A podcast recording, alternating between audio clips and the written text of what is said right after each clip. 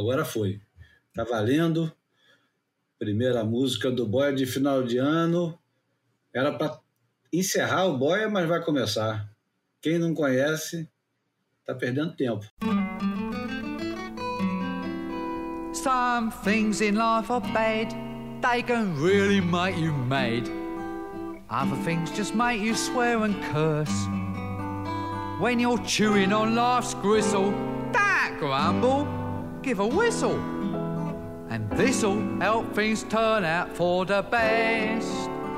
And always look on the bright side of life. Always look on the light side of life.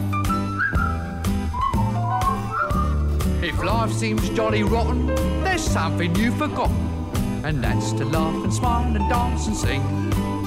When you're feeling in the dumps, don't be silly chumps. Just purse your lips and whistle, that's the thing. Hey, always look on the bright side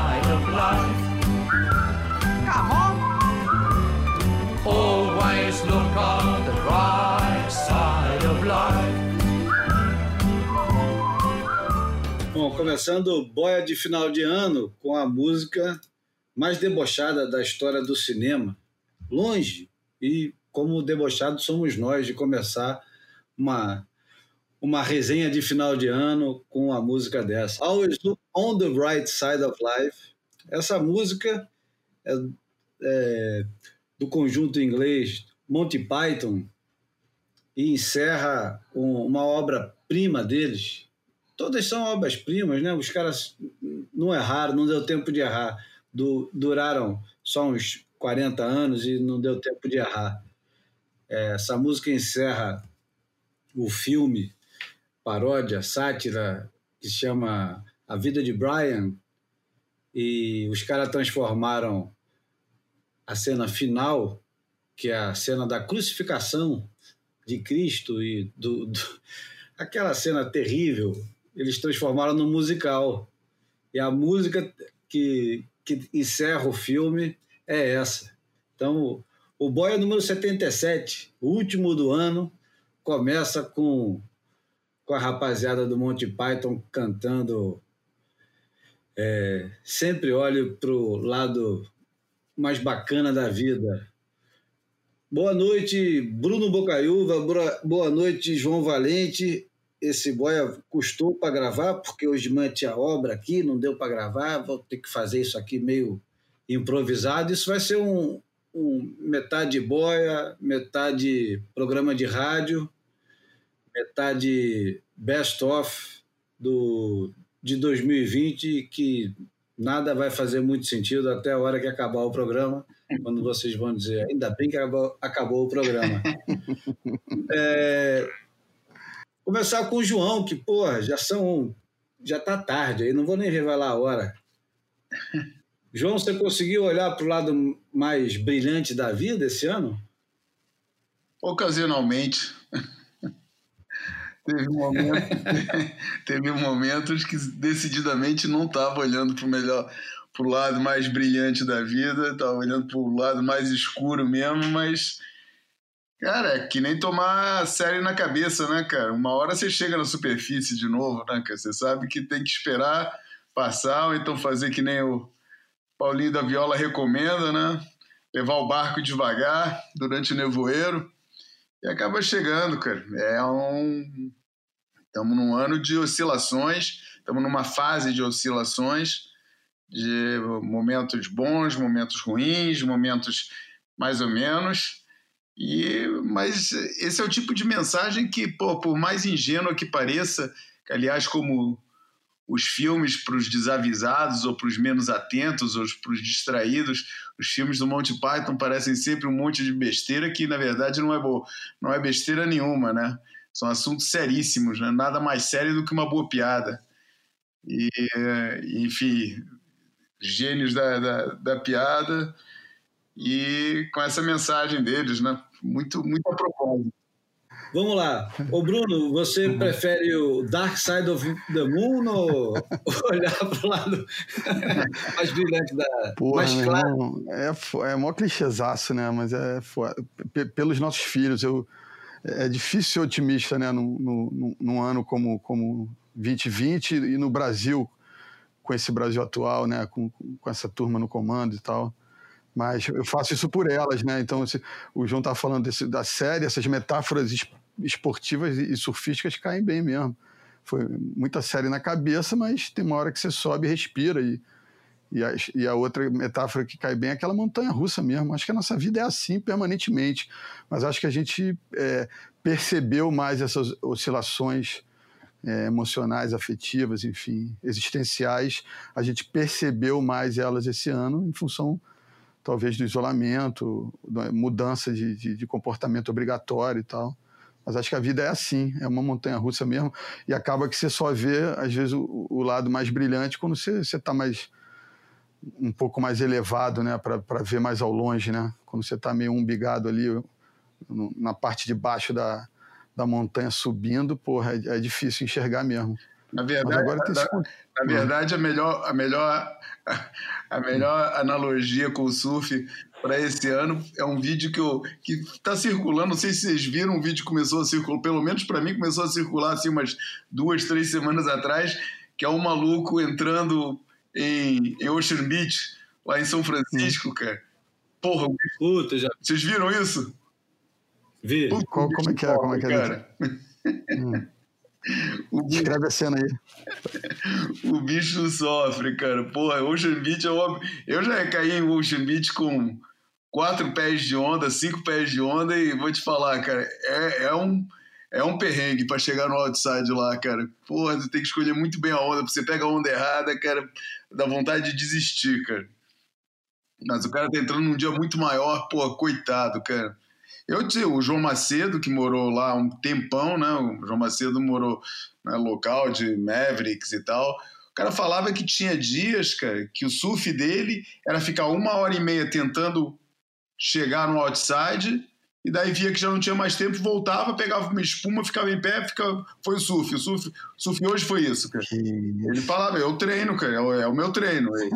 O João Macedo tem um, tem um, tem, uma, tem um slogan que é tempo dentro d'água nunca é tempo perdido. Aí o cara entrava na água, cara, e olha, se, se não conseguisse fazer, era isso mesmo, cara. Ficar lá. Tremenda hidroginástica. Tremenda. É bom deixar claro que Ocean Beach é aquela praia em São Francisco uhum. que o Medina ganhou um Isso. campeonato. Com Papo na, na final de 2011. É. E que a, e que a WSL deu um, Aquela, deu é, um título. Era SP ainda, né? É. né? é. Depois o, o Gabriel e o, e o, Miguel deram até aliviada para ele naquele round de, de, bateria de três, assim, meio envergonhados da, da, do cálculo errado que os caras tinham feito antes. Uhum. Dá logo pro tio logo esse caneco aí, porra. serve, como, serve como uma perfeita analogia para esse ano, né? Porque é, eu acho que para gente aqui no Brasil, para o João nem tanto em Portugal, com certeza. Para o João em Portugal é no máximo uma ida aos coxos no meio de uma série e, e depois pegando aquele canal e dando a volta, depois de passar um sufoco em cima das pedras. É. Mas para a gente aqui no Brasil, sem dúvida nenhuma, é um dia tá mais apropriado. É. Seis pés em Ocean Beach, lá em São Francisco, que dizem que é a onda mais difícil do mundo de você varar a arrebentação. E esse vídeo que o João Valente está falando é um vídeo que os caras filmam toda a saga do malandro tentando entrar no mar de seis, oito pés. Ele fica, acho que. Quanto tempo, João? Meia hora? Sei lá, cara. Eu fui adiantando um pouco, só vi o cara no, na mesma posição o tempo inteiro, cara. Pô, é um negócio. Não, o próprio vídeo, o próprio vídeo adianta, né? O próprio é. vídeo ele acelera e vai mostrando o tempo que o cara tá demorando para atravessar a arrebentação. Acho que depois de 40 minutos ele consegue chegar lá fora. Aliás, essa é a situação mais típica que pode traduzir bem esse ano. Depois de 40 minutos se fudendo, você finalmente chega lá fora e vem a série. Aí você é arrastado para fora. Você pode realmente, é. Isso era só um ensaio. É. É. Olha, eu ia começar com o Derek Hind, que afinal de contas é, eu acho que uma das grandes sacadas desse ano foi esse título mundial que o Boia passou a, a, a nomear para determinados sujeitos que nunca receberam títulos mundiais. E é bom porque o Boia ele é tão ouvido que os caras jamais saberão que ganharam esse título. Principalmente porque a gente fala português, os caras, a maioria deles fala inglês, e caso uma alma caridosa, como por exemplo o nosso querido amigo Christian Bezerra, quiser traduzir para o Tess Burrow, que ele já ganhou, ou para o Luke Egan, é. ou para o Cooper. É. Aí, é, é, tem, tem uma, a lista está grande, a gente precisa depois compilar essa lista, né? É, e fazer uma votação. Fazer uma votação, isso também seria muito bom, né? Uhum. Mas o, eu pedi pro Derek Hind é, mandar um áudio. E ele falou: Porra, desculpa, cara, não tô com tempo para gravar áudio, mas. E ele não entendeu bem qual era o negócio. Você vê que o, o meu inglês foi, é, foi parco demais, foi raso demais para me fazer claro e deixar é, limpo que era é, coroar quem nunca ganhou um título.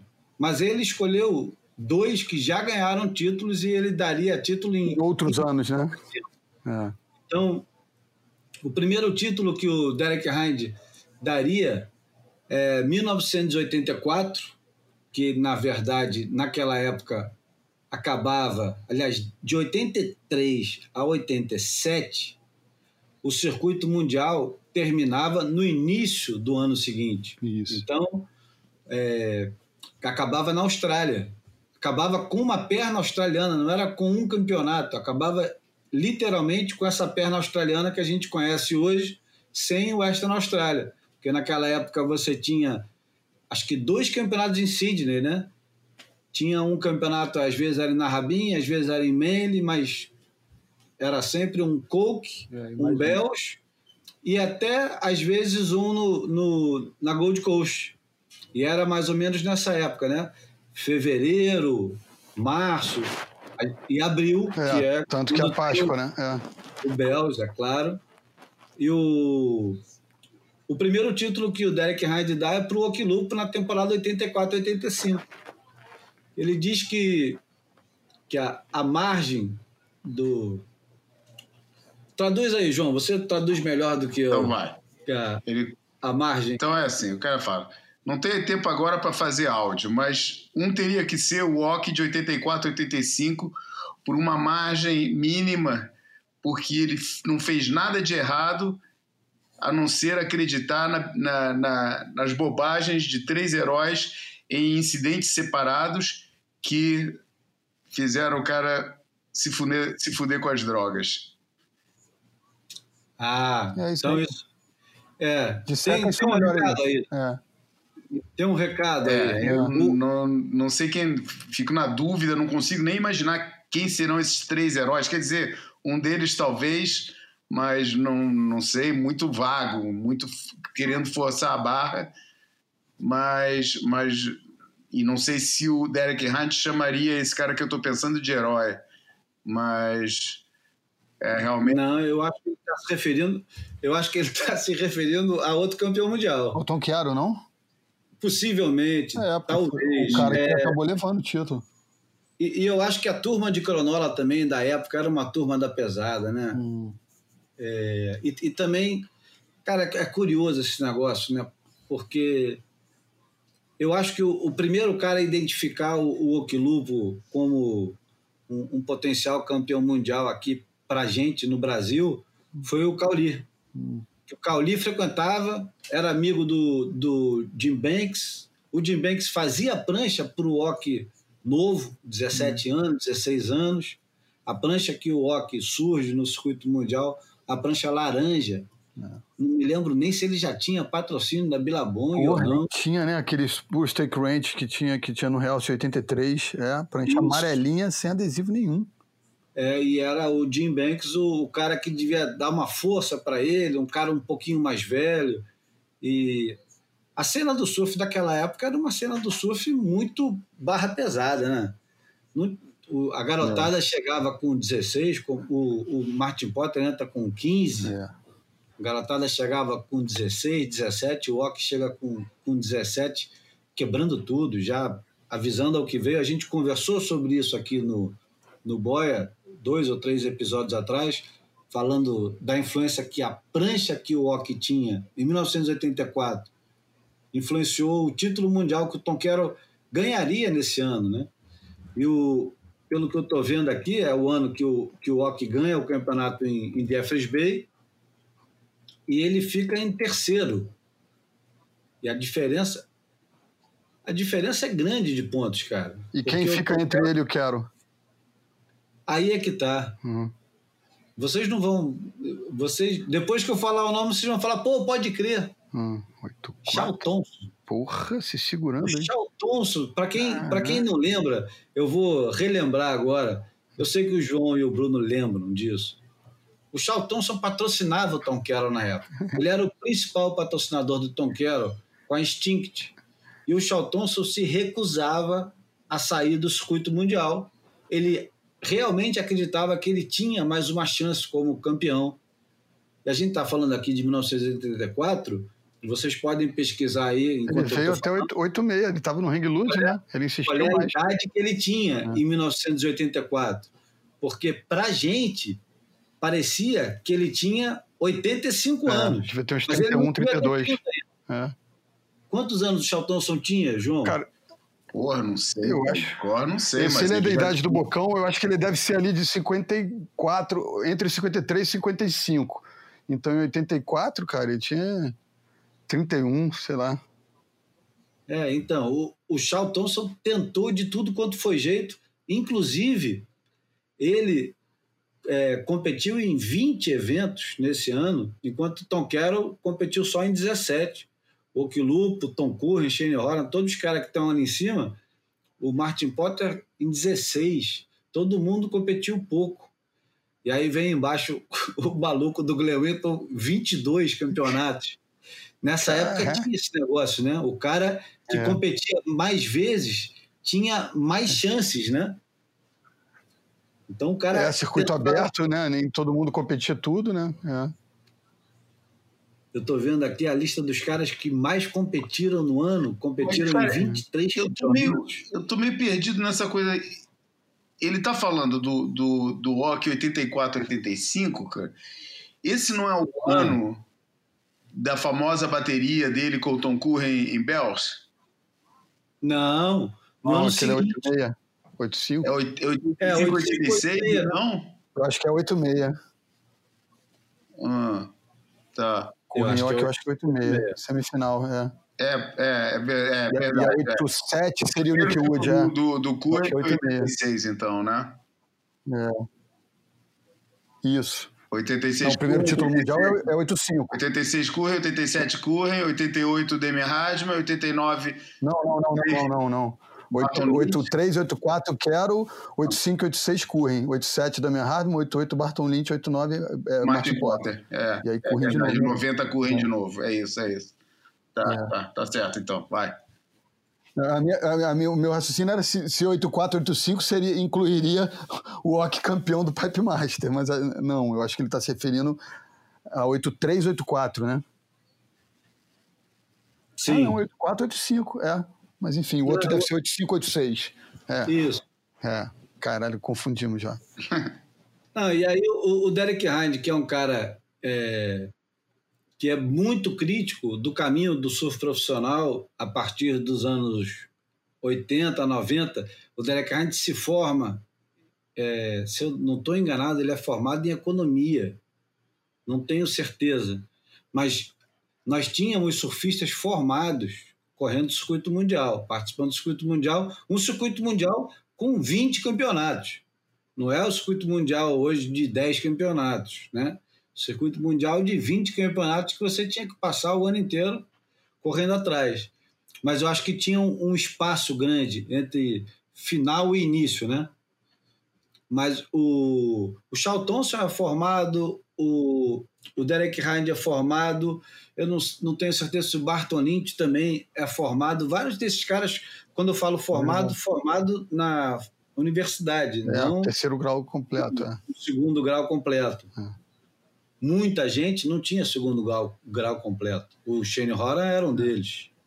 Vários, o Martin é. era outro. É. Os caras, se, os caras foram se formando durante o circuito mundial como homem já direto, com a educação É. que ia aprendendo com os caras mais velhos. É, tribal ali. É. Mas interessante, ele, o segundo título mundial que o Derek Hind dá, ele diz que daria para o Tom Carroll, 87, 88, que ele perdeu. Eu não sei se todo mundo que nos ouve lembra, mas eu preciso lembrar que possivelmente é o, é o grande choque da história do, do surf profissional, pelo menos para mim é. Não me lembro de outro que seja equivalente talvez, talvez, mas não dá para se aproximar porque não tinha título mundial envolvido na hora. A vitória do Julian Wilson em Peniche foi uma coisa muito chocante. Aham, Chocante 2012. No sentido, É. no sentido de, de deixar todo mundo é, em choque, É, e, boca aberta mesmo, é. e perguntando Credo, se é. aquilo era válido, né? Se, se aquele sistema era válido, né? Então, vou falar que eu, em, aliás, não era um, um Pipe Master, era o Billabong Pro, que era um campeonato móvel, equivalia ao dobro de pontos. Era isso, não era? Isso. E o Tom Carroll precisa passar uma bateria para ser campeão mundial. Ele só precisa passar uma bateria. Pipeline nesse dia tá do jeito que o Tom Carroll é, não perdia de jeito nenhum para ninguém, em nenhum momento. Nenhum surfista na época, naquele momento, entre. Eu acho que desde 84, 83, o Tom Carroll já era o melhor surfista em pipe.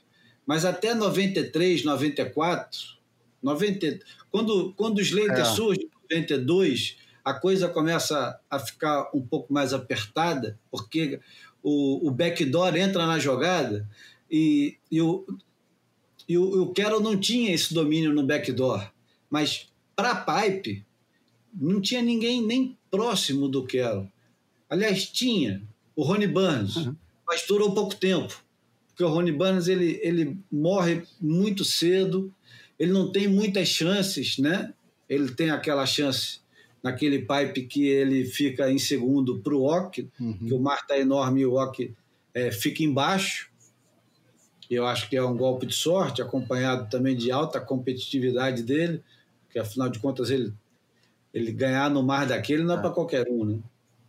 Enfim, tudo isso para dizer que o, o Tom Carroll, que era o, o, o macho dominante em pipe da época, perde uma bateria completamente improvável para um surfista semi-desconhecido da Flórida, um cara que ainda não tinha fama de ser um surfista atirado, sem medo, corajoso, que era o Todd Holland, que eu acho que muita gente vai lembrar dele pelo Incidente. evento bizarro, né? Ele marcando o Vitor Ribas É. aqui em Marizias e sendo quase linchado é, durante um, um campeonato. Um- um- uma história fascinante que merece É. ser contada melhor um dia. É, Mas O nesse dia. Próprio não- talvez comentando a história, seria ótimo. é. Claro, claro. Vale o mini doc legal. Mas, é, ô, ô Bruno, com- com- complementa aí. O que, que o Tom Carroll faz naquele campeonato, cara? Quantas vezes você mexeu nessa imagem lá, editando na Unigraph? O que, que o cara faz quando ele precisava passar uma É. bizarra bateria? Aliás, é mais um daqueles momentos que o pessoal é, passa a reavaliar uma regra que existia na época. O que aconteceu, Bruno? É, não, eu, na verdade, cara, eu só, eu só me lembro do, do fato em si. Eu não me lembro de tantos detalhes, não. Eu, eu guardo. Ele rema, eu- ele rema numa onda junto com o Todd Holland. Hum, Ele rema numa onda junto com o Todd Holland. E naquela época, se você remasse junto, já era interferência. O Todd Holland é, rema junto com ele, vai para backdoor, bota para dentro e, e a onda fecha. Os caras deram interferência para o Tom Carroll e o Tom Carroll perdeu a bateria para choque total do, do mundo do surf inteiro. Naquela época, pô, as coisas demoravam muito tempo é. para chegar, exceto aqui para gente, que tinha realce e que assistia tudo uma, duas semanas depois. O resto do mundo tinha que esperar um mês, um mês e meio para ver fotografia em revista. É, João lembra é, disso? A notícia do campeonato era, era mesmo, o Carol perdeu, né? Antes do Lynch ganhar, a notícia era o Carol perdeu. é. Ah, eu lembro dessa situação, sim, eu lembro do, fácil disso, foi uma coisa totalmente bizarra, né? A gente lia os relatos e não queria acreditar no que estava acontecendo. No, no, no é, eu acho que isso foi para mim um momento em que eu comecei a olhar mais cinicamente para o mundo do, do surf competição. Até ali era tudo muito fascinação, era tudo muito deslumbramento com aquilo tudo.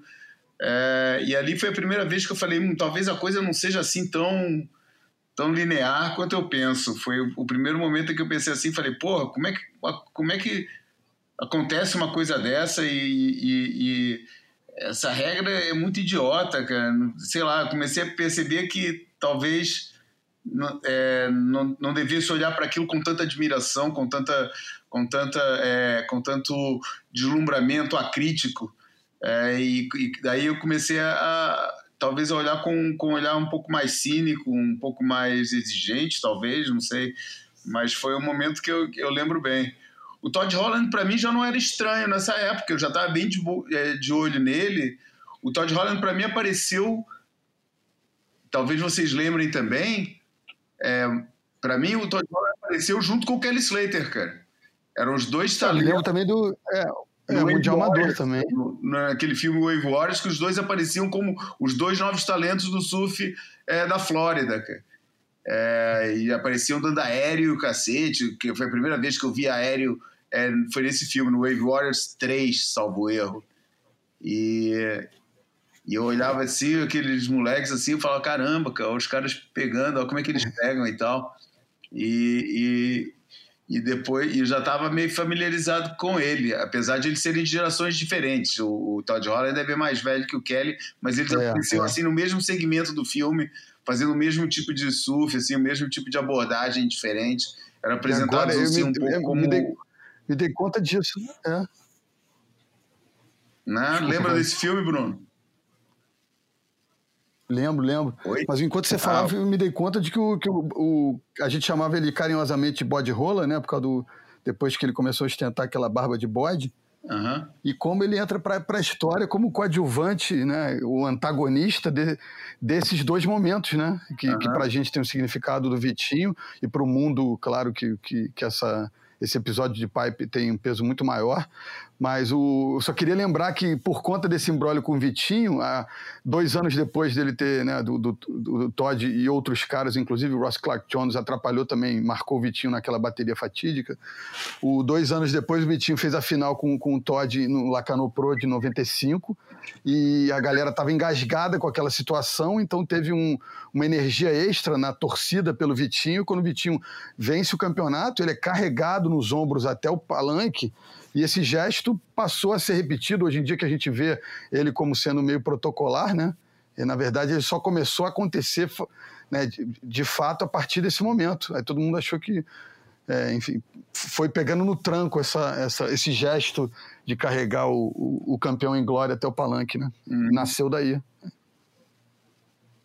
Não, e tem um pequeno detalhe, hein, João, que você pode traduzir aí no texto do Derek Hyde, que ele fala do Glenn Whittle e do Bartolini. O Bartolini que esse ano é, pediu para o George Greenough, George Greenough, George Downing fazer a prancha para ele com um, um, com a modelagem de uma prancha dos anos 50, não era isso? Prancha dos anos 60 ou dos anos 50, e o George, o George Downing faz uma prancha para ele, e ele ganha o campeonato com essa prancha e é campeão mundial 1988.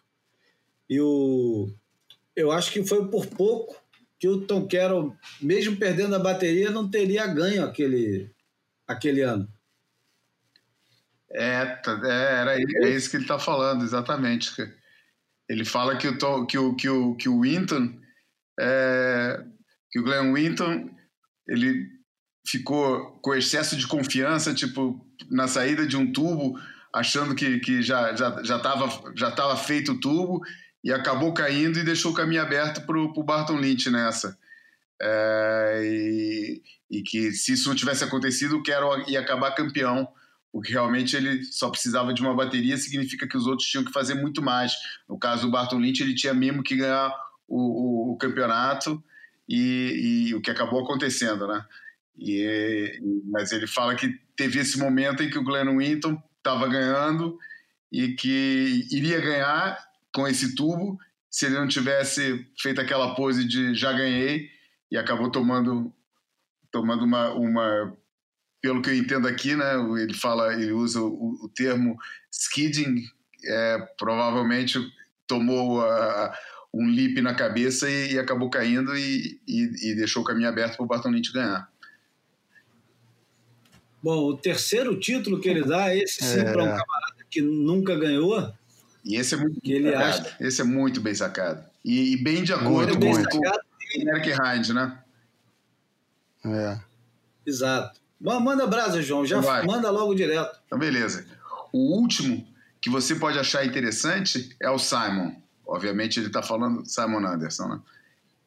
Ele ganhou os três grandes eventos de 81 e, e seria campeão e, e teria é, é, ganho o título facilmente se, se, se, ele não tivesse escolhido shapear prancha, é, prancha de 3 quilos, trancha para os seus clientes, em vez de continuar no, no, no, no, circuito. E que campeão que ele seria, que ele teria sido. É, mas acho que, que realmente e, é, que campeão que ele seria, que campeão. É bom, é bom lembrar né, que, o, que naquela época a indústria do surf era uma coisa muito insípida, né? Então pouca gente, muito pouca gente ganhava dinheiro com surf. Então você imaginar que um camarada que está competindo no circuito mundial é responsável por um design de pranchas que é almejado né, por quase todos os surfistas do planeta e principalmente pelos principais competidores que estão competindo junto com ele, ele tinha duas alternativas. Ele escondia e ficava só para ele, coisa que ele não poderia fazer. Eu vou lembrar por quê que o, Simon Anderson, nessa época, fez um acordo com uma marca californiana chamada Nectar. Então, a Nectar podia fazer as três quilhas nos Estados Unidos. Possivelmente ele devia fazer muito mais prancha nos Estados Unidos do que na Austrália. É bem possível, bem provável que ele fizesse muito mais prancha nos Estados Unidos, que também estava é, mais sujeito à influência das revistas de surf, né? E é bom lembrar, Simon Anderson nesse ano, ele ganha Bells, gigante, e depois termina Bells com 3, 4 pés, ele ganha do Shane Horan, melhor surfista de onda pequena da época, junto com Joey Buran, talvez, mas de backside do Joey Buran era uma negação, o, o Shane Horan não tinha ponto fraco.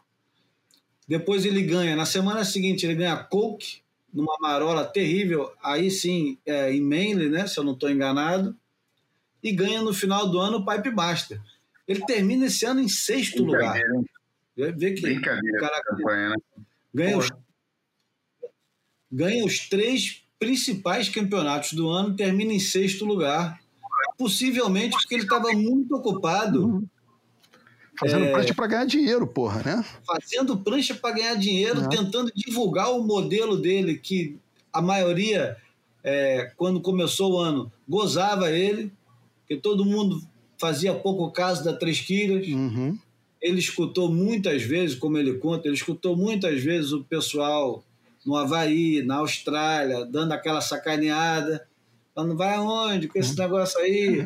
3 quilos, quer botar mais 10 quilos? Não. E o cara vai e.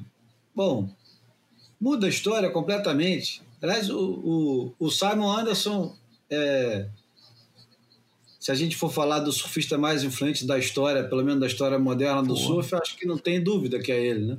É, ele acaba sendo meio um, meio um, um Tom Blake que, que performático, né? É. é porque, enfim, não só inventou, como colocou em prática, venceu, né?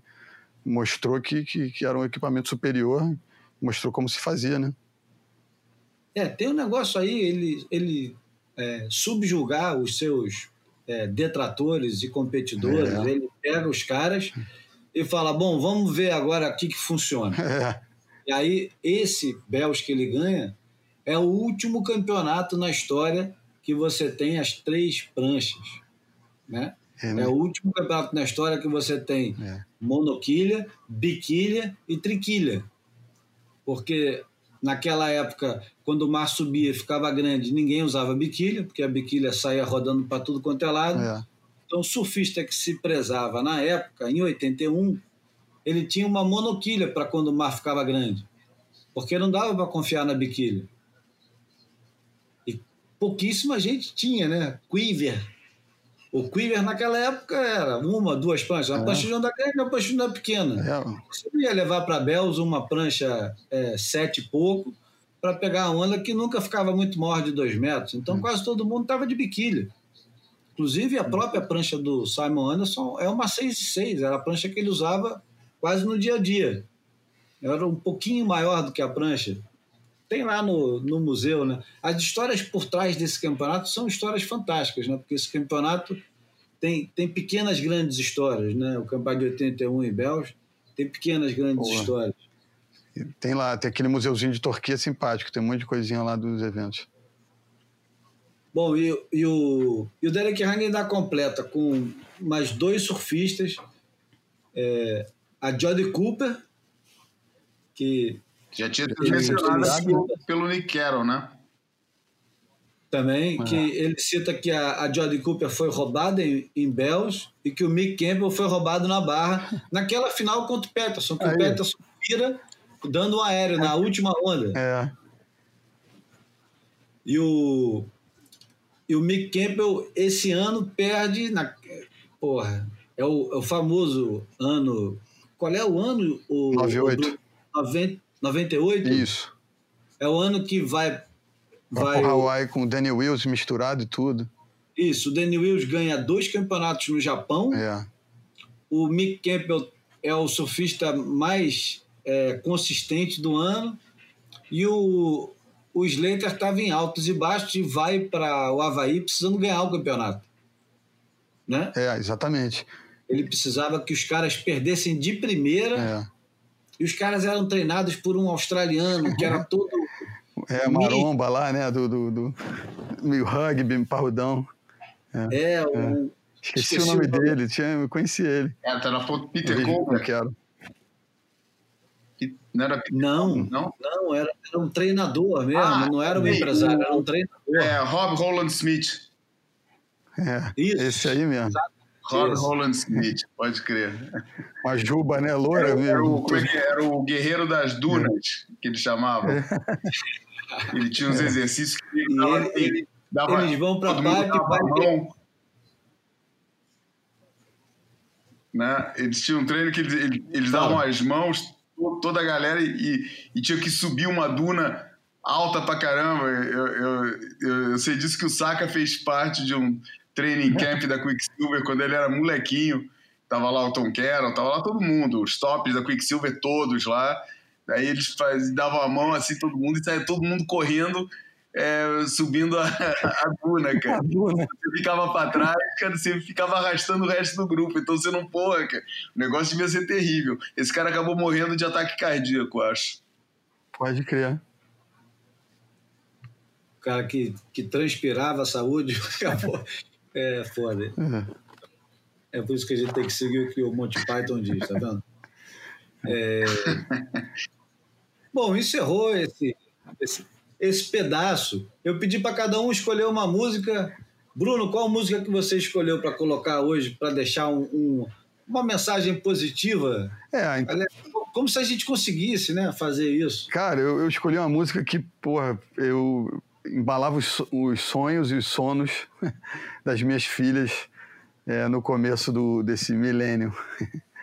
e que é. eu, não, eu não sou é, tão. Eu não ouço muito samba no meu dia a dia mas eu acho que é, Cartola é um, é um capítulo à parte. Cartola é, é maior que tudo e, e, enfim, eu escolhi uma, uma pérola que, que, é, que também tem, tem metáfora no, na brincadeira.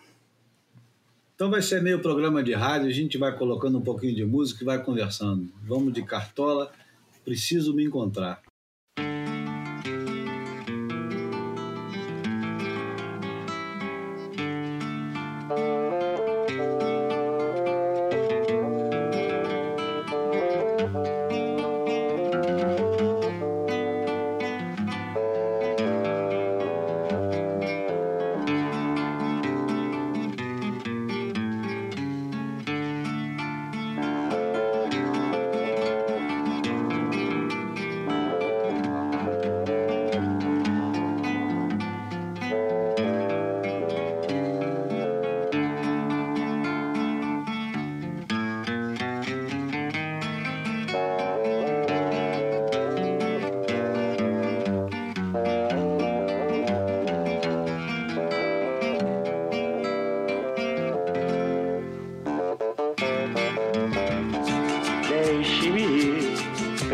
Preciso andar,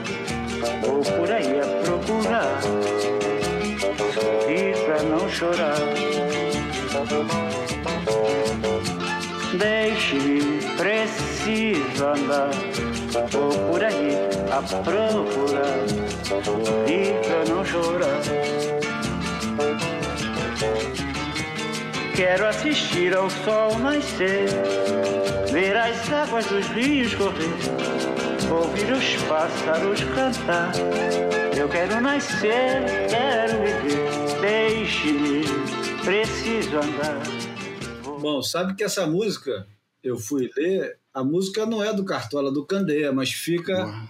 Ficou eternizada né? É. na voz do, do Cartola. E tem uma versão, se vocês procurarem, uhum. tem uma versão da Tereza Cristina e do Criolo no Festival de Cinema Brasileiro de Paris que é um, uma coisa de arrepiar os cabelos, você sabe de onde. é foda. Eu sabia, do, eu sabia do Candeia porque é, lembro da versão da Marisa Monte, do primeiro disco dela, em que ela introduz a música falando, e agora com vocês, Candeia. E eu sempre soube que a música era do Candeia por causa disso, mas apesar disso, é, é considerado um dos grandes sucessos do, do Cartola, junto com as rosas não falam e a vida é um moinho. Isso é, é música clássica, né, cara? Isso não é samba, isso não é nada. Isso pra mim entra no patamar é.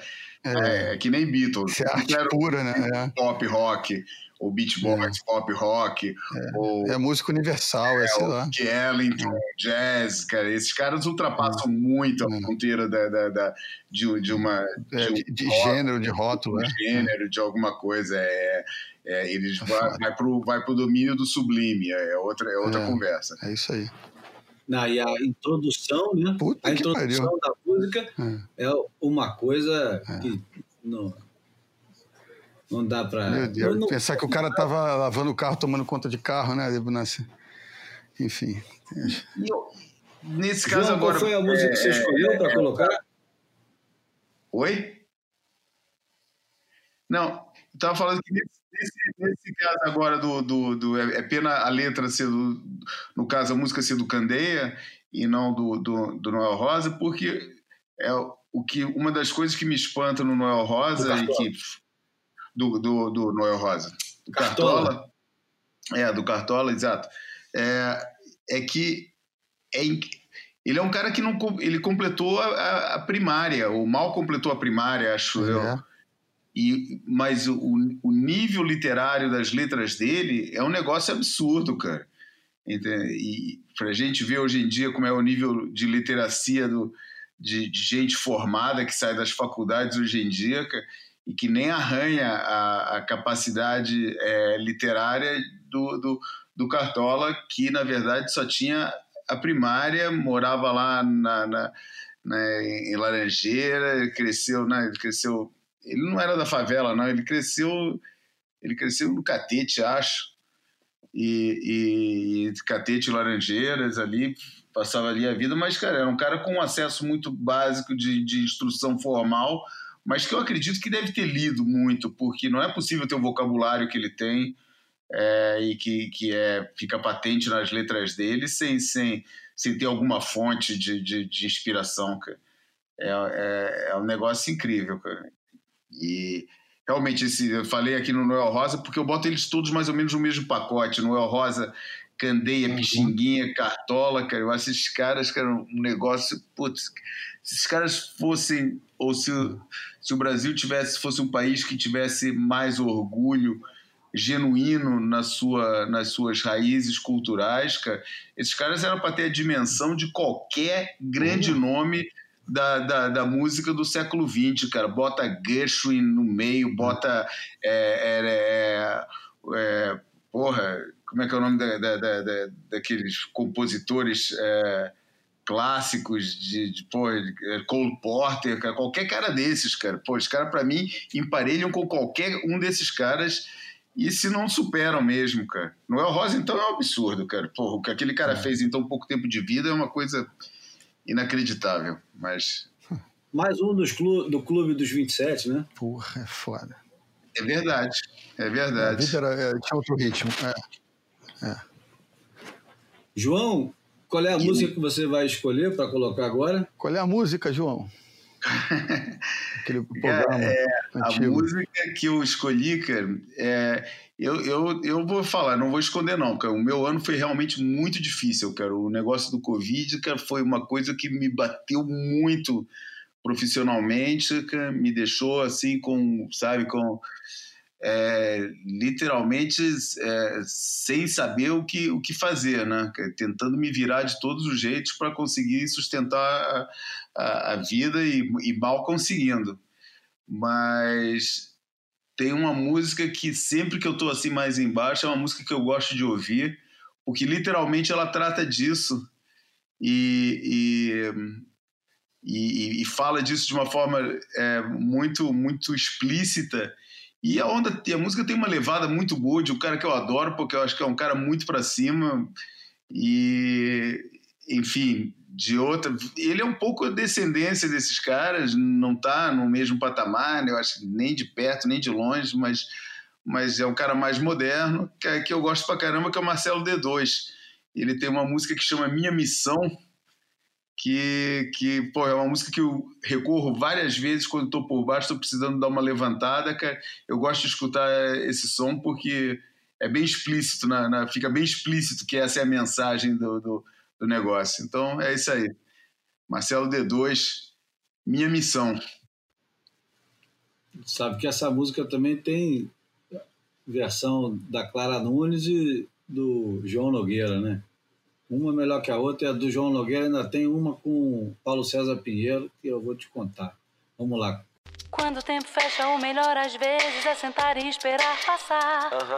Mas nada como levantar e ir à luta, porque a vida é curta, não posso bobear.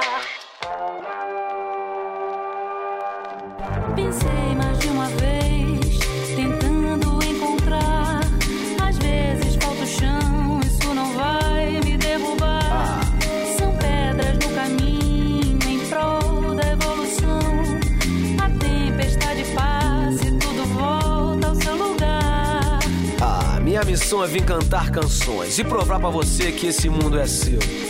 E não importa quanto duro ele foi, se te fez balançar quando ele te bateu. Eu sei que a vida não tá fácil, amigo. É levantar a cabeça e seguir em frente. Tu já ouviu o velho ditado que diz: a vida é simples, simples, quem complica é a gente. Minha terapia eu sempre fiz com rimas. Bota a raiva pra fora e levanta a autoestima. Correr na frente sempre, nunca atrás. Orgulho de si mesmo e do trabalho que faz aí, ó. Pensei mais de uma vez, chão, isso não vai me derrubar. São pedras no caminho. Bom, vamos ter que fazer uma playlist, né? Desse boia para colocar no Spotify, no mínimo, né? Já vou. É. Eu já. eu, eu pensei, eu, como não poderia deixar de ser, eu sou um pouco debochado, né, cara? Então eu, Só eu um pensei, pouco, né? eu, eu pensei em músicas que, de certa maneira, além de, de alegrar e de deixar uma, uma mensagem, também dá uma debochada, como aquela que a gente colocou no início, do Monty Python. A outra música que eu escolhi, eu, eu tenho quase certeza que vocês conhecem, mas nem todo mundo conhece. É, eu vou escolher também uma música brasileira para continuar no clima. O nome da música é Magrela Fever e é uma versão, porque essa música não é de quem vai cantar agora. Quem vai cantar agora é Miranda Cassim e André, André Fratetti. Frateschi. Uhum.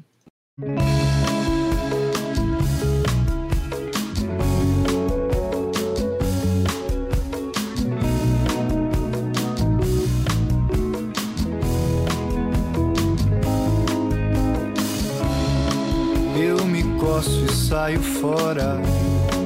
Pensamento tá dormente.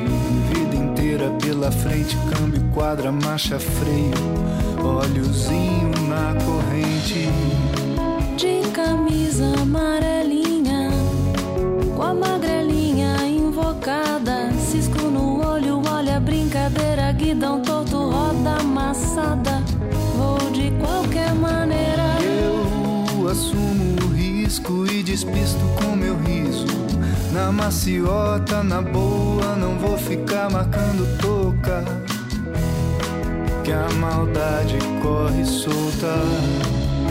Chinelo na maior categoria, estilingando nas ladeiras, se ajeitando com o dia. Eu me esparramo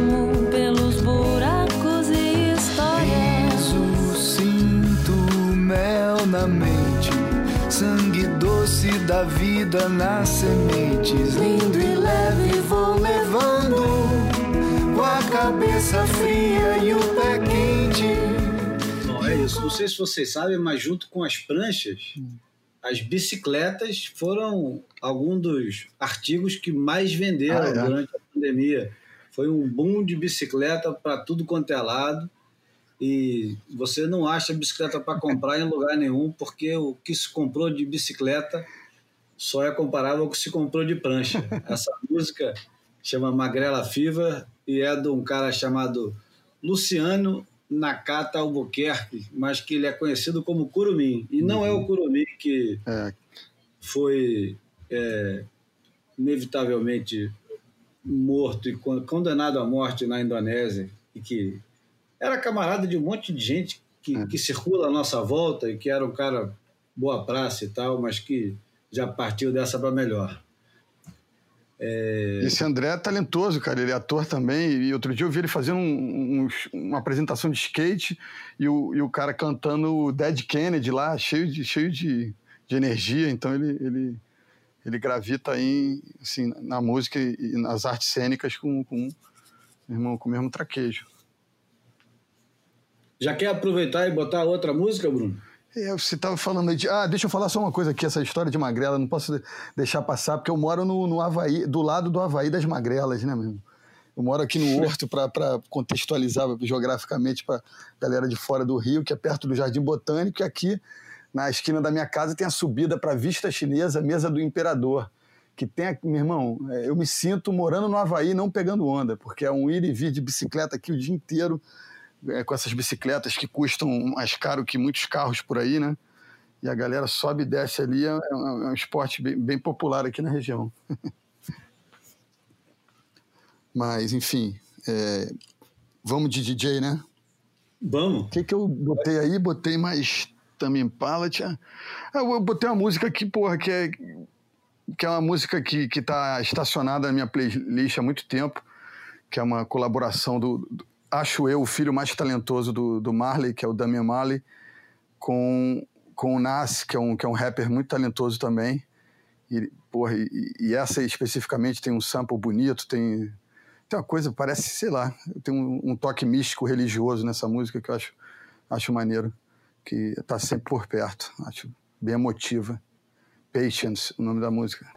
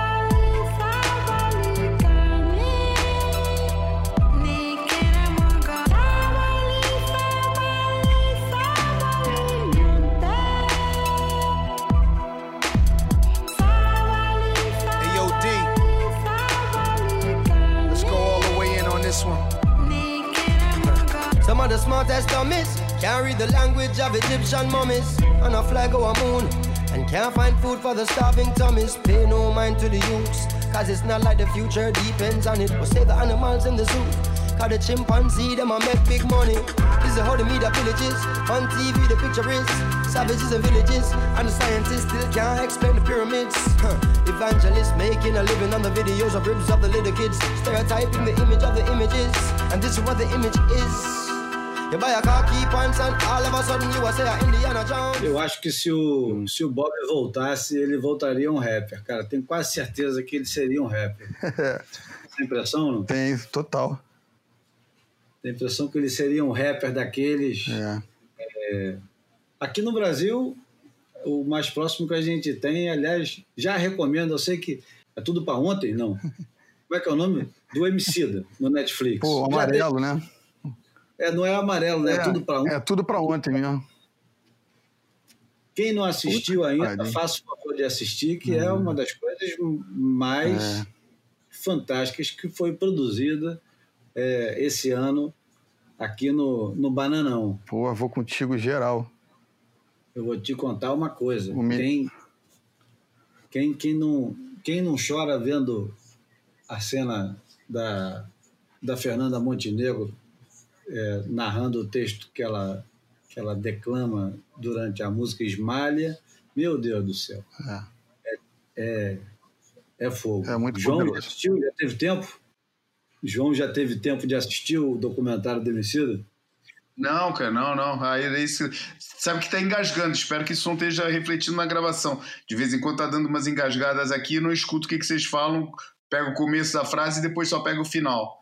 É, não, ainda não assisti, não, cara. Tá na lista, mas isso é essa semana. Eu tenho assistido muito pouca televisão, cara. Porra, vou te falar, cara. Não, não tenho ligado a televisão pra nada. É, e. e tô, tô, tô lendo bastante e meio sem tempo para televisão. Mas está na lista, está na lista para quando. Provavelmente semana que vem, que eu tô sem os meninos, vou aproveitar para assistir isso. Embora eu acho que os meninos iam gostar de ver também.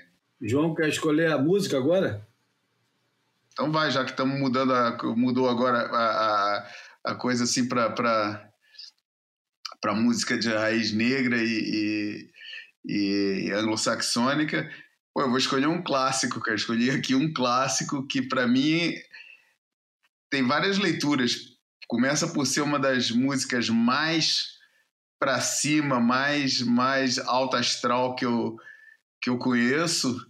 É, mas tem a particularidade também de ser tocada por um grupo que é o, o, o The Foundations, que é um grupo, apesar de ser um grupo vocal, o, o grupo que ficou menos, menos notabilizado, parece fazer um paralelo, não é bem um grupo vocal tipo Temptations nem nada disso, mas é dá para fazer um paralelo com, com esses caras, mas não é americano, é inglês e tem a, a, a particularidade de ser um grupo multirracial é, mas multirracial ao ponto de eles serem o primeiro, a primeira banda multirracial a, a conseguir chegar no número um na, na, nas listas lá de, de, de da, da, Inglaterra nos anos 60. O grupo durou de final dos anos 60, comecinho dos anos 70 e era formada por é, indianos, é, ingleses, um cara do Sri Lanka, teve um jamaicano que também tocou uma época, cara, o fio, era, era uma misturada só, e depois dava essa, essa, essa, essa mistura deliciosa, que é nessa música que eu escolhi aí, que é o Don't Waste My Heart Buttercup, do The Foundations. Som na caixa.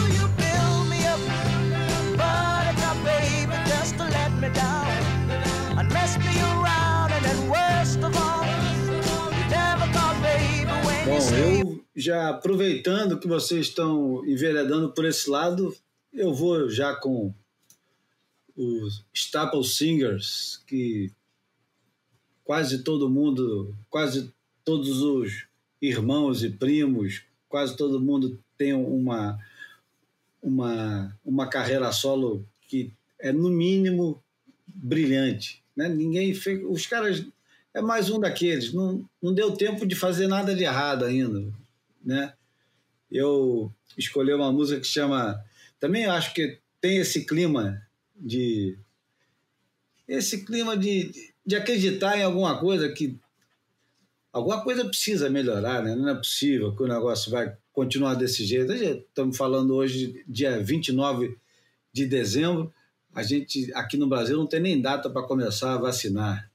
Enfim, é, não basta rezar.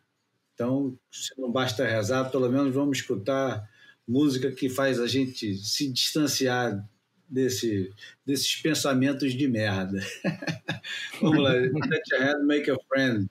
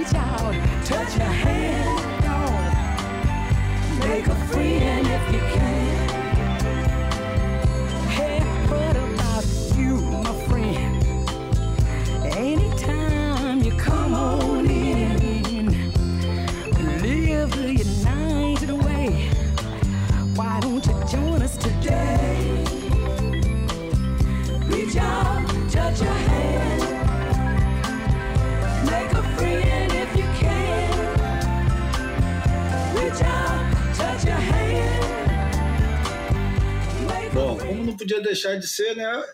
Tem um pouco de, de deboche nessa música, né? Porque o título da música é Touch a Hand, Make a Friend, né? A gente tá no momento onde ninguém pode tocar em ninguém, pô. Aliás, uma, uma das músicas do ano no- na lista do Guardian é, também é muito engraçado que os caras escolheram Don't Stand So Close to Me. é, é, é muito bom isso, É. cara. Tem que manter o humor. Aliás, é, só para não deixar de mencionar, a gente tinha conversado antes, sempre antes de começar o, a gravação do Boy, a gente debate um pouquinho o que, que vai entrar, o que, que não vai, o que, que merece, o que, que não merece. E muita gente me pergunta: pô, vocês não vão falar do acidente com o gordo? Não, a gente não vai falar do acidente com o gordo. E não vai falar. Pô, Júlio, tem- e a eleição da CB Surf, Júlio? Porra. Pois é, me pergunta também, por que vocês não fazem um especial entrevistando o pessoal da CB Surf? A gente não precisa, tem o, o Surf em Debate já entrevistou esses caras, deve ter outros podcasts que já entrevistaram. Eles perguntaram quais são as plataformas, conversaram sobre os antigos títulos do Jojó, é, tudo que o Bocão já fez e por que, que ele merece ser presidente. É, todos os apoiadores e os envolvidos, eu não tenho o menor interesse nesse assunto. Tenho um pouco de interesse, mas eu tenho um pouco de interesse de saber como vai se desenrolar o negócio. Porque é, tem tão, é resultado tão nebuloso. processo, né, cara? É, mas É, exatamente. resultado, né? Ver o que, quem foi eleito, o que, que vai fazer e depois falar em cima disso. Agora ficar debatendo o processo todo, e, pô, não sei. Bom, esse é assunto de vocês, vocês é que decidem. Eu também não, vou isso comentar. não é assunto. Isso não- É. É, a gente é factual quando, quando a gente é, acha que merece, né? Enfim, que, que o foco é outro, né? Merece, né? O assunto merece. Mas, cara, não, não, não- a gente não é um. Não, Acho que não tem a contribuir mesmo. podcast de atualidade do surf. A gente fala da atualidade da WSL, porque é um negócio que interessa muito pra gente, que a gente vive Ah. e tal. Mas, mas eh, outros assuntos não É fazem mais filosofia. É. pessoais, e aqui no fundo a gente debate muito o que é a nossa agenda pessoal. E, e, enfim, é, não, acho, que- não acho que seja. A gente não tem. Eu não tenho o menor compromisso com a atualidade do, do surf em qualquer nível. É, gosto de debater os campeonatos da WSL, gosto de debater os assuntos da WSL, mas tirando isso, pouca coisa. é, quer dizer, não sinto nenhum compromisso com a necessidade de ficar comentando todos os assuntos da- do, do momento do, do, do surf mundial. Uns a gente comenta, outros, outros não. Bom, por falando em atualidades, vamos ouvir agora uma música que não podia ser menos atual, que é o- uma música do cearense Ed Lincoln. Vocês nunca devem ter ouvido falar do Ed Lincoln, mas o Ed Lincoln é um pianista, organista, tecladista com um, um balanço incomparável. É, eu já ouvi falar, eu sou filho de cearense, porra. E ele gravou com todo mundo, né? Gravou com quem você imaginar e quem você não imaginar também. E essa música aqui é uma música que é para sair, é para pegar a mão do companheiro ou da companheira e sair dançando aí pelo quarto, pela sala, onde vocês quiserem. Leçon com Bayon. deux, s'il vous plaît. Montez ma chérie que vous savez danser. Deux, s'il vous plaît. Montez ma chérie que vous savez danser. Um pouco para lá, um pouco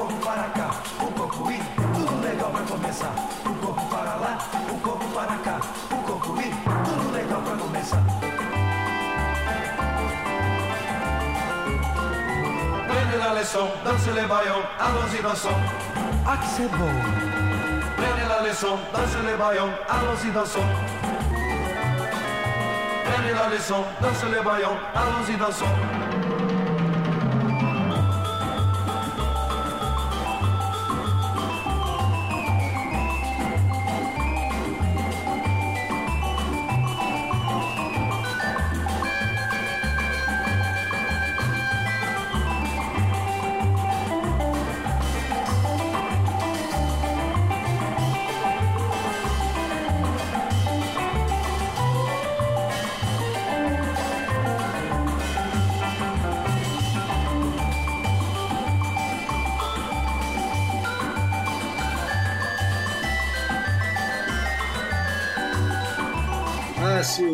Bruce Brown conhecesse o Ed Lincoln em Porra. 1961, quando ele lançou esse disco, Ed Lincoln, seu piano e seu órgão espetacular. Eu conheço Se ele outra conhecer, versão, cara. Eu já escutei. Cara, a Adriana Calcanhoto fez um sample dessa música, né? É isso mesmo. Pronto, é isso, é isso. É. Eu sabia que eu, que eu conhecia isso em algum lugar. Aham. Mas não conhecia a versão original, não. a Adriana Partimpim, que foi aquele disco que ela gravou para crianças, Isso, isso. que quem não tem filho não, talvez não conheça, mas é um dos discos de música para criança, para adulto, mais espetaculares que já fizeram. Brilhante, brilhante, sim. Brilhante, Puxa, toca nesse é muito disco, né? Cusca toca, toca nesse. Eu fui ver o, o, o show deles. E ela, Eu também. e ela chamava o Cusca- ela chamava o Cusca de Príncipe Submarino, Marcos Cusca. Verdade, verdade. Que maneiro. A direção musical era do Dé, do, do Barão. Uhum. Essa, essa música, essa versão original da música é, é um, é um negócio, né? Não, não tem como. É, isso pra aquele, essa, essa, essa música para aqueles pesquisadores, aquela, aquele, aquela fase de anos 90 que os caras estavam descobrindo a lounge, tinha todo aquele, aquele negócio, era a coisa mais moderna que você podia ser, era ficar pesquisando sons antigos de lounge music e depois reciclando para versões modernas e tal. Pô, esses caras iam enlouquecer escutando uma coisa dessa, né, cara? É. E no clima ainda, já começando a, a terminar o boia, eu vou colocar o, o parceiro predileto do, do comediante que a gente aprendeu a adorar quando era moleque e assistia a sessão da tarde. Estou falando para quem tem mais de 40 para cima, hein? É, Dean Martin cantando Memories Are Made of This. É, eu estava falando do humorista é o Jerry Lewis, é. não, não se engane. É. E que. Que dupla. Que dupla, que dupla. E, para quem não sabe, o Jerry Lewis era o, o, humorista mais popular do planeta nessa época. E o Dean Martin era o galanzão da, da parada. Mas os dois eram uma dupla que eu vou te contar. E essa música é uma música da, da do lado romântico do Dimati, que sempre ficava com a melhor parte, que é quando ele beijava as mulheres. Né? Então vamos lá. The sweet, sweet memories you gave me, you can't beat the memories you gave me. Take one fresh and tender kiss. The memories you gave. Add one stolen night of bliss. The memories you gave me. One girl, one boy, some grief, some joy. Memories are made of this. The memories you gave me. Don't forget a small moonbeam. The memories you gave Fold in lightly with a dream. The memories you gave. Your lips and mine, two sips of wine. Memories are made of this.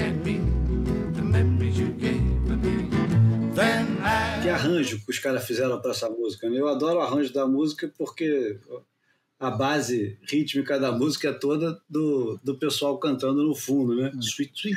né? É, Acho que chega chega, Couro, chega a né? sentir o gosto do uísque e o cheiro do cigarro aqui. Ah, eu, eu, eu adoro essa época, cara. Eu, eu queria ter queria ter curtido um pouquinho desse negócio. Quando assisto os filmes antigos, eu volto no tempo. Aliás, essa semana assisti. É, como é que é o nome da em português? Shop Around the Corner, do Ernest Lubitsch. Eu não sei como é que. se- quer dizer, o, o nome é a loja, é a loja da esquina, né? É, mas, mas não sei como é que foi traduzido. Não, não faço a menor ideia. Esse filme eu vi há anos atrás na Cinemateca, em Portugal, e apesar de eles sempre traduzirem o. Eles sempre vão pelo nome é, da versão, sinceramente não me recordo qual é, qual é o nome da versão em Portugal e no Brasil, muito menos. Eu tive, eu tive a sorte de, de. Quando tinha meus, sei lá, acho que devia ter uns 19, 20 anos, o meu tio e o marido da minha mãe entraram de sócio numa videoteca e foi a época que o. Videoclube, né? Uhum. Na época do videoclube, quando o negócio estava bombando, eu era lá em Copacabana, em frente ao Rox, eu ia lá todos os dias de bicicleta, saía da Gávea andando de bicicleta, a orla inteira, né? aproveitava para ver o mar e tal, ia escutando o Walkman da Sony. e pegava os filmes clássicos que estavam sendo lançados na época. Todos os filmes clássicos estavam sendo relançados na época e era, era um deleite. Meu tio enlouquecia que eu pegava os filmes e devolvia uma semana depois. E aquela pegava multinha. seis, sete. Vocês lembram da época que a gente tinha tempo para assistir seis, sete filmes num dia? Porra, eu me lembro de gente, meu irmão, pegando empréstimo para pagar a multa de locadora.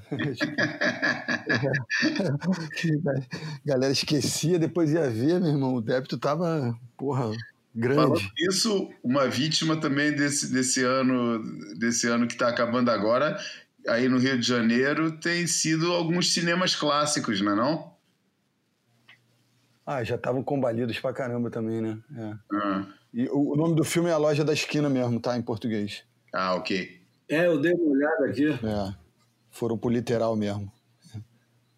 Mas eu acho que aqui no Brasil era outro nome.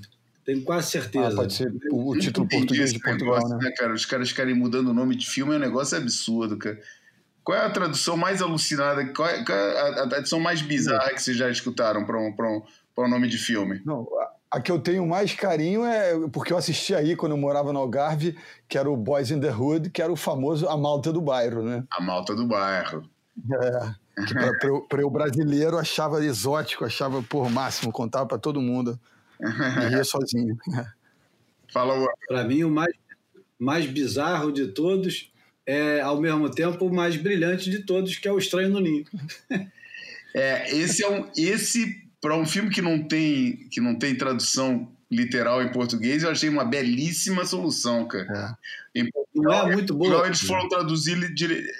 Em Portugal, eles traduziram, tentaram ser literais e é. E é fica estranho, cara. Chama Voando sobre um Ninho de Cucos, que é o nome do, do original, né? Que é Aham. Flying Over a Cuckoo's. Nest, né? Mas É. é, eu não sei, em Portugal talvez tenha significado naquela época cuco, chamar maluco de cucos, não Ah. sei. É, Para mim sempre me soou estranho. E essa tradução brasileira é, eu achei sempre muito adequada. Mas para mim a mais bizarra de todas, de longe, é, é no Brasil, né, que traduziram o, o Annie Hall para noivo neurótico, noiva nervosa, né, cara? Esse- essa, essa é muito boa, né, cara? Essa é fogo. Essa é incomparável. É. E a, de, e a debochada, hein, porra. Mas essa de brincadeira de português e de brasileiro tem uma que eu adoro, né, cara? Porque eu no Brasil, né, passei o meu. é, cresci no Brasil ouvindo piada quando o assunto era esse. Hum. Até o Jô Soares, né? Que acha que é um intelectual do cacete, né? é, contava isso como piada, o que falava que o, o, o filme do Polanski, o, a- que foi traduzido no Brasil como A Dança dos Vampiros, é, que ele sacaneava falando que em Portugal traduziram o filme como Por favor, não me mordas o pescoço, o que é verdade, né? foi em Portugal. Só que ele não sabe, ou pelo menos na época que contava a piada, não sabia que esse é o título original do filme, né? Porque o título original desse filme é The Fearless Vampire Killers e depois entre parênteses or please don't bite me on, eh, keep your teeth out of my neck or don't bite me on the neck. E os caras pegaram a segunda frase para fazer a tradução do filme aqui em Portugal. Achava legal, eu achava engraçado que os caras contavam isso no Brasil de um jeito de sacanear, quando na verdade esse era o título original do filme. É, é. Logo, pô, o intelectual não pesquisou essa, né? Ou era melhor a piada do que a É, verdade. exatamente. Ou isso. Ah, Vou fazer a piada assim mesmo, porra. A piada é boa. Bruno tem a terceira música ainda, João também. Tenho, tenho. E você foi aí num- num- na coisa do sonho, cara. É, é, é brasileira, mas e ela, ela povoa meu imaginário porque esse disco foi lançado em 2004, no ano que minha mãezinha se foi. E ela já estava meio terminalzinha e eu fui ver um show desses caras no, no Ballroom, extinto Ballroom ali no, aqui no Maitá, Zona Sul Carioca. Enfim, e é o, o Mombojó, uma banda que eu não sei nem que fim deu, uma banda de Recife e que te- teve esse disco muito bacana, que era o Nada de Novo, e tem essa, essa música que também temos é, metáforas positivistas aí no caminho. Vamos embora, deixe-se acreditar. É.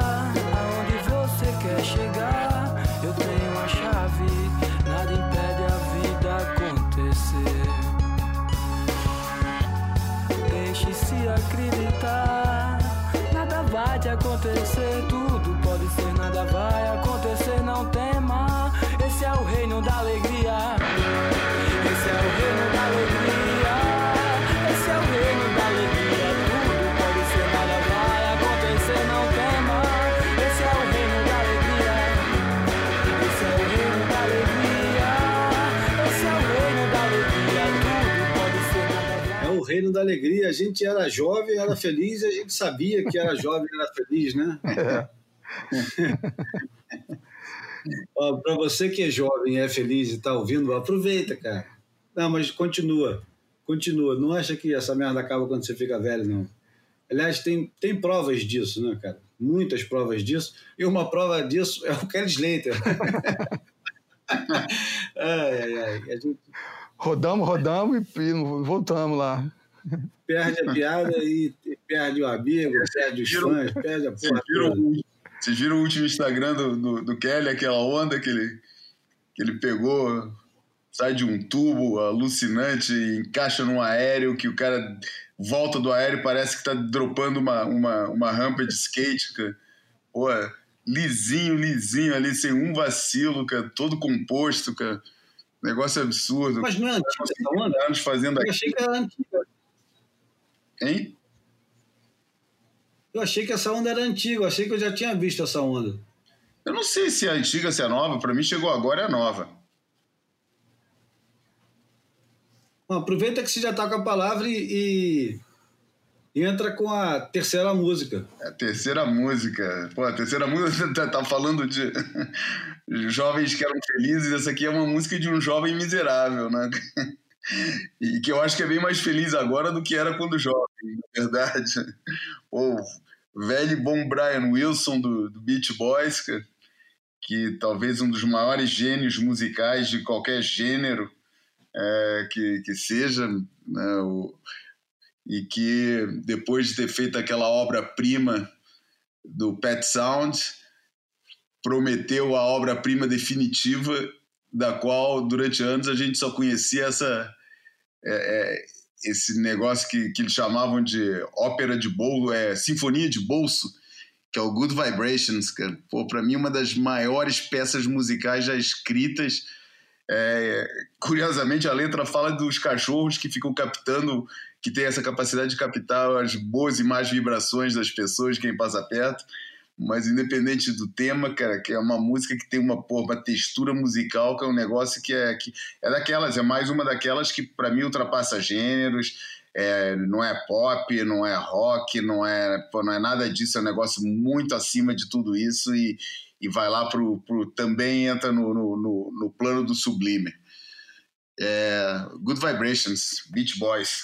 I, I love the colorful clothes she wears and the way the sunlight plays upon her hair. Ah, I hear the sound of a gentle word on the wind that lifts her perfume through the air. I'm picking up good vibrations. She's giving me the excitations. I'm picking up good vibrations. She's giving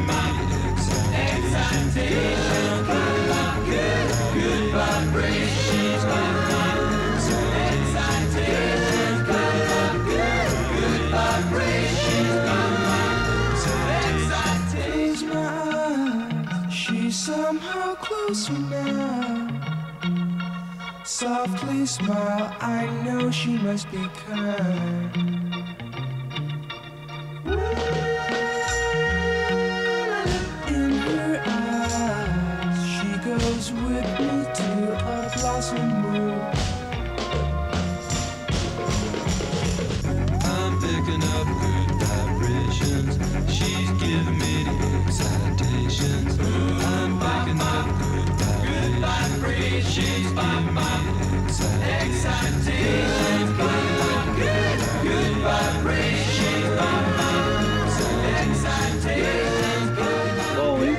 Gente não sabe, mas o, o Brian Wilson e os Beach Boys, eles eram completamente detestados pela turma do surf da época, por vários motivos. Um, pelo fato de serem é, populares demais para o gosto da surfistada da época. Então, quando a gente é, associa os Beach Boys à cena do surf de Greg Knoll, Mickey Dora, Buzzy Trent, é, Dale Wells e etc e tal, os caras ficam loucos, desesperados, porque tudo que eles não queriam na vida era ser lembrados junto de, de Beach Boys. E é engraçado, né? Porque é, durante o período de muito sucesso dos Beach Boys, que é exatamente até o, o Pet Sounds, né? Que eles fazem um sucesso absurdo, né? Eles eram detestados e faziam uma música que, para o gosto da surfistada mais é, como é que chama o core da surfistada? A surfistada mais casca grossa escutava blues, jazz, gostava de música mais mais melancólica, angustiada, esfumaçada. Né, surfista, muita gente não, não, não, sabe, não consegue colocar isso, mas o surfista era, era uma espécie. Eles se identificavam muito mais com os beatniks né, do que com toda aquela filosofia dos beatniks do que com o mundo saudável e, e, de esporte e tal. O negócio não, não tinha a ver com isso. A vivência do surf nessa época não tinha nada a ver com esse lado do, da, da, saúde, do esporte, do coisa. Era um negócio totalmente escapista, é, é, é hedonista e, e, e muito e, muito marginal a todo é. aquele movimento pós também de, de, de enriquecimento, de, de contribuição para o grande sonho americano. Os caras não queriam nada com isso, entendeu? Esse, é, e não queriam isso, não era um negócio de, de, de ativismo político, era mais pelo contrário, era negação disso tudo. Era, é, a vida é, era um negócio muito mais próximo do espírito é, do, do Jackass do que de uma rebeldia é, de algum teor político-social é, mais sério. Era, um, era uma rebeldia sem causa, totalmente sem é, causa. nada, é, é, é nada, né? É, e quando a gente associa surf contra a cultura, principalmente aqui no Brasil, é, isso é assunto para um outro boy, inclusive com participação de pessoas mais velhas que participaram de fato né, desse negócio. É. Porque apesar da gente se achar velho aqui, eu com 53, Bruno com 50, é. sei lá, 50 ou 49, 51, não sei, e o João um pouquinho mais velho do que eu, a gente não viveu os anos 70, né? Com essa intensidade toda. É. Eu, nos anos 70, a única coisa que me interessava era Flamengo. Uhum. Não estava nem para surf, para nada. Não fazia a menor ideia do que se passava no surf. Então, é, a experiência que o, que o Bocão, que o Tito. Aliás, o Tito é um cara que. Ótimo quando isso. fala disso. Quando, sempre quando fala disso, fala do, do quanto que o, a maioria era ah, muito mais alienado do que engajado com alguma questão é. de contracultura. Né? E eu é. acho que também nos Estados Unidos e na Austrália era, número um, um uma, uma grande desculpa para se afastar da guerra do Vietnã, que era de fato uma preocupação constante para os jovens da época. Né? E o, o, o nosso grande filme é inspirado exatamente numa história dessa, né? que é o Big Wednesday, que é um filme que tem o. Está falando de tradução, tradução de filmes, né? Em Portugal e aqui no Brasil são traduções completamente diferentes, né? Em Portugal, como é que chama, João? Os Três Amigos. Os Três Amigos? É. Aqui no Brasil eu nem lembro qual era o nome. É, não sei se mantiveram o original, acho. Não era a Grande Quarta-feira. Não. não, não. De fato, não. Acho que Mas, enfim, também, não é? é que, que é... Hã? Acho que também eram os três amigos. É, talvez, os três amigos mesmo. É, não lembro. Eu, eu acho com que certeza não, o dragão, Com certeza o dragão vai saber. Eu também. É. Dragão já deve estar nesse momento mandando a mensagem. No momento que ele está escutando a música, já está mandando a mensagem, corrigindo. Aliás, tem um bocado de correção para fazer nesse aqui. A gente já, Já, gente já confundiu Cartola com o Nego escolhe as músicas e consegue errar o título, cara. É um absurdo isso. Bom, para ficar nas músicas, então, e para, como eu falei, a gente estava se aproximando do final, a gente está de fato se aproximando do final, mas 18 músicas a gente chega no final. A música que eu vou colocar agora é estu- o, o título de estudo, e se bobear, eu já coloquei.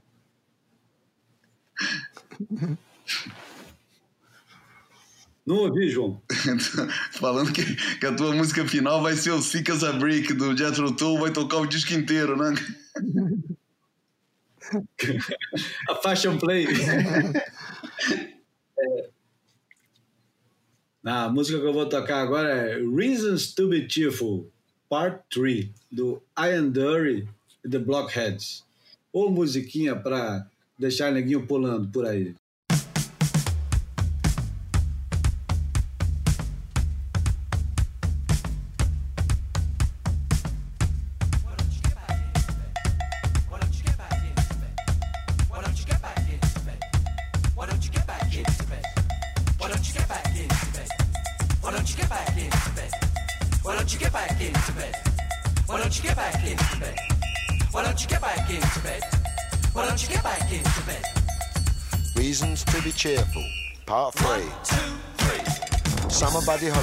Working folly, good golly Miss Molly, and boats. Hammersmith Pally, the Bolshoi Bally, jump back in the alley, add nanny goats.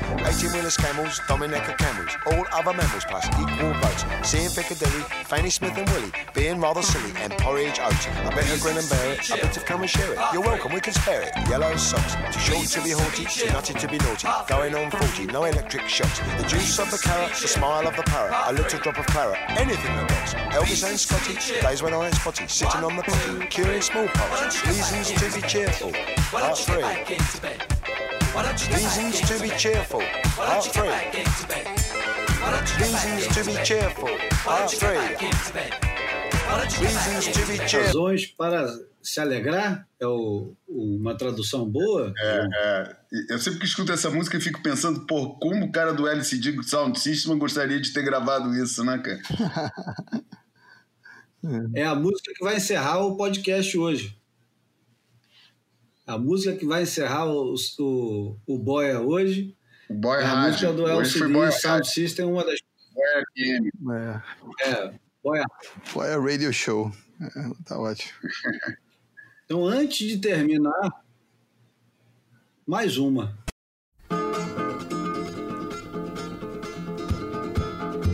Menina, amanhã de manhã, quando a gente acordar, quero te dizer que a felicidade vai desabar sobre os homens, vai desabar sobre os homens, vai desabar sobre os homens. Na hora ninguém escapa debaixo da cama, ninguém se esconde, a felicidade vai desabar sobre os homens, vai desabar sobre os homens, vai desabar sobre os homens. Menina, ela mete medo, menina, ela fecha a roda.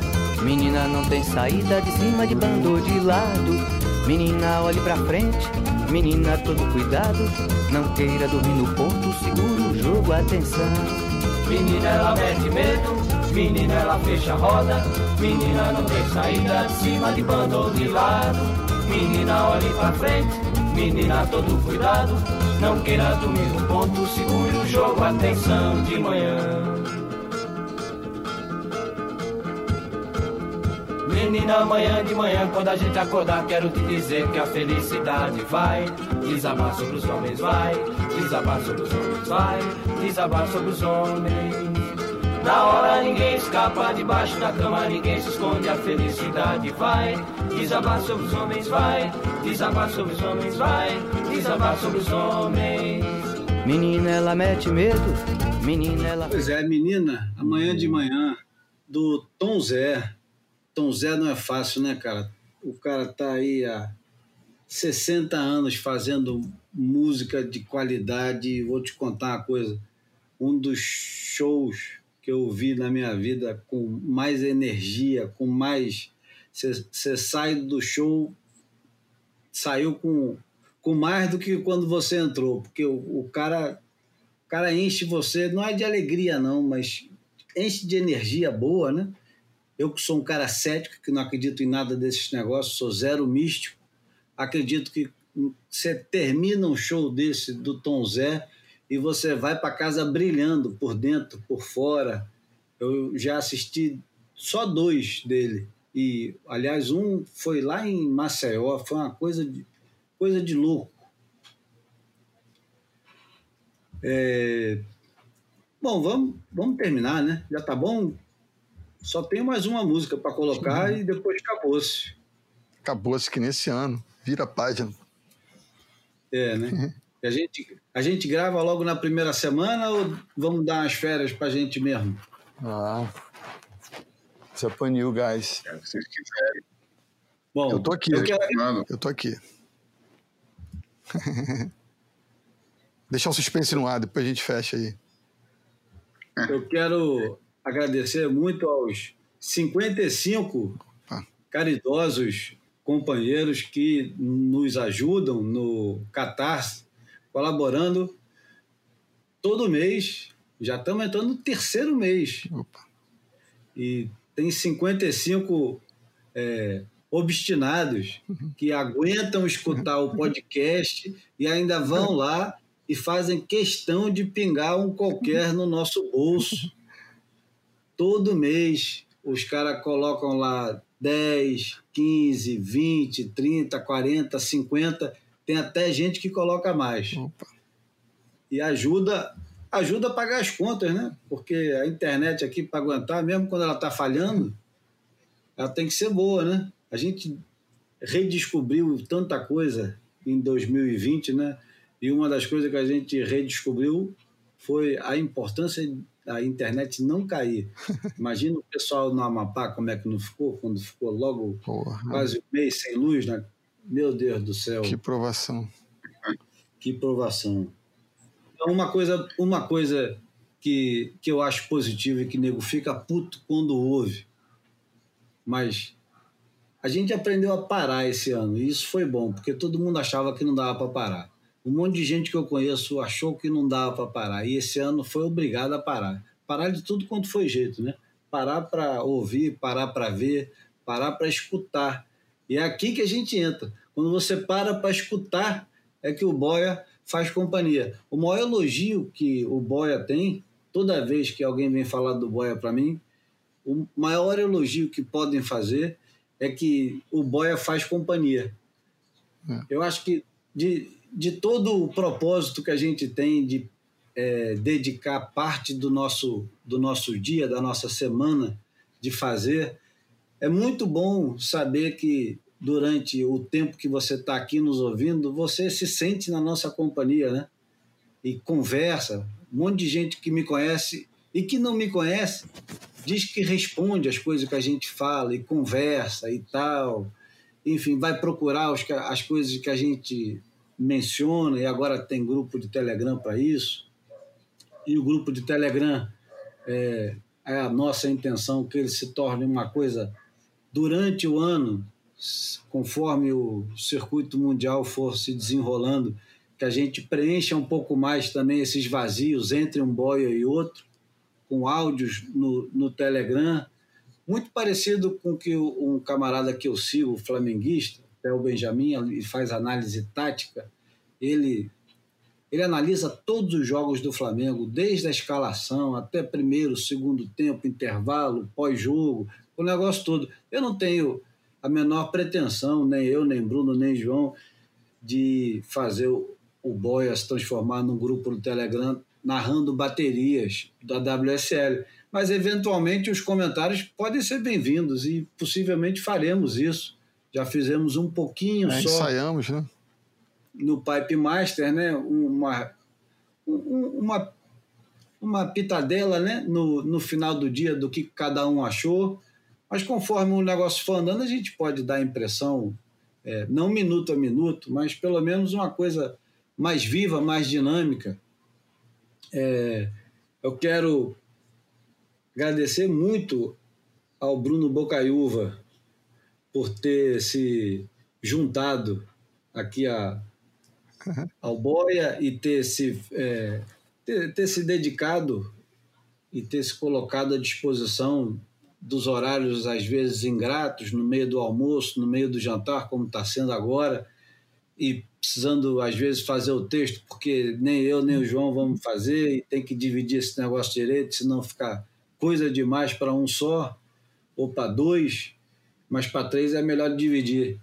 Queria também agradecer de coração ao João de ter aguentado esse tempo todo, teve vontade de não fazer mais porque tomava tempo e não dava para fazer coisa sem ganhar dinheiro, porque está difícil para todo mundo. E é por isso que a gente está no Catarse para tentar arrancar um qualquer de vocês e manter esse negócio é, andando e melhor, né? Andando e melhor, porque eu vou te falar, a gente tem umas ideias aqui que eu não vou falar porque senão outro cabo vai pegar e vai fazer, mas nunca vai conseguir fazer igual nós três vamos fazer. Mas a gente tem boas ideias de fazer aqui uns podcasts diferentes, contando outras histórias, como fizemos com o, o podcast em homenagem ao Sidão, que é um dos podcasts mais ouvidos do Boia. Queria dizer que no início desse ano, o Boia ele tinha por volta de entre 300 e 500 ouvintes fiéis, estavam sempre lá. E agora a gente está fechando 2022 com uma média de mil e subindo. Opa. A gente é, fez como a Dilma disse, né? A gente fez a meta e depois a gente dobrou a meta, né? a gente chegou na meta e estamos subindo. Quer dizer, tem mais gente ouvindo o que a gente fala, as coisas interessantes que a gente fala, as coisas, as blasfêmias, as polêmicas, as coisas desinteressantes, as coisas desnecessárias. Mas uma coisa que a gente faz é, de verdade é, é, entregar esse tempo a vocês né, e essa conversa toda é, de coração, sem ser piegas nesse negócio de coração, porque esse negócio de coração é mal usado pra cacete. Inclusive, tem gente que morre dessa merda. É... Segundo a minha Enfim, é isso. Primeiro a gente só morre dessa merda, né, cara? Verdade, quando para já era. Porra, mas um motivo de, de, de prazer em 2020 foi estar com vocês. E, e, é inevitável ser um pouco piegas, mas tô por aqui. Foi, foi algo que me deu muito barato prazer aí de fazer. Verdade, eu também faço minhas essas palavras. É sempre um prazer encontrar com vocês, principalmente para mim que estou mais longe, que não consigo encontrar fisicamente, vocês ainda têm essa possibilidade. É, eu, eu, tenho menos, é, várias visitas que o Júlio tem vindo a fazer mais regularmente aqui, vários encontros com o Marcos, que não sendo o Bruno, lembra bastante. É, é metade, ou parte disso, né?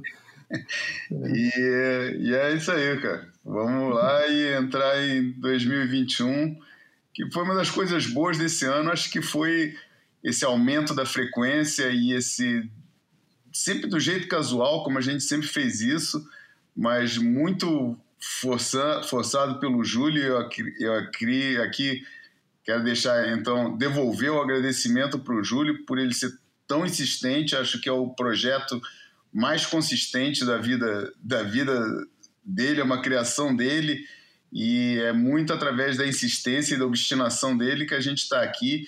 E esse ano acho que foi incrível porque não só fizemos o Boia com uma regularidade que ele nunca tinha sido feita, como também conseguimos fazer desdobramentos, conseguimos fazer lives, conseguimos fazer uma série de outros é, é, produtos baseados é, é em, em, volta dessa, dessa, é, desse elemento central que é o boia, e isso se deve muito a, essa insistência do Júlio, que impôs até um, conseguiu impor até uma, uma, um calendário semanal das terças-feiras, dia de gravação, e até para meu espanto próprio, a gente conseguiu cumprir isso a partir de certa altura e, enfim, foi um dos aspectos positivos que, que, que aconteceram em, nesse ano doido que está acabando agora. Bom, e para terminar esse ano doido e para terminar o Boia número 77, eu vou colocar uma música que não me leva às lágrimas, porque esse ano não pode acabar com lágrimas, né? esse ano tem que terminar com um sorriso. O nome da música é All My Friends, do LCD Sound System, e é uma daquelas músicas né, que é o camarada, quando escreve a música, ele faz um apanhado da vida dele e da importância que tem tantas coisas na vida dele. E independente de tudo que ele fala, o título da música é exatamente o, a essência do Boia. E, porra, cara, se tem uma coisa que me deixa puto da vida, é quando o neguinho me chama de mestre, ídolo, essas merdas. Eu não sou mestre e ídolo de porra nenhuma, nem o João é, nem o Bruno é, e nem a maioria dos caras que você acha que são, são. Não tem. Você tem amigos, cara. E, porra, aqui no Boia, pelo menos toda terça-feira, estão aqui todos os teus amigos. E para terminar com isso, um abraço para todo mundo que nos ouve. Um feliz 2021. All my friends, com o LCD Sound System. Abraço, Bruno. Abraço, João. Valeu, Júlio. Valeu, Valeu Júlio. Boas entradas, melhores saídas para vocês.